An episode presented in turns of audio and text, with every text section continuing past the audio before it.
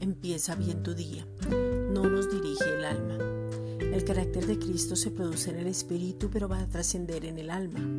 Ya el carácter de Cristo al nacer de nuevo fue colocado en nuestro espíritu, pero a medida que somos formados, entendemos que es el poder que nos da la capacidad para ejercer ese carácter.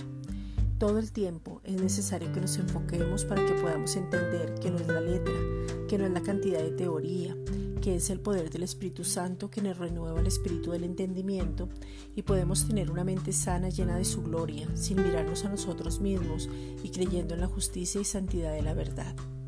Somos una nueva creación y el alma no nos debe dominar.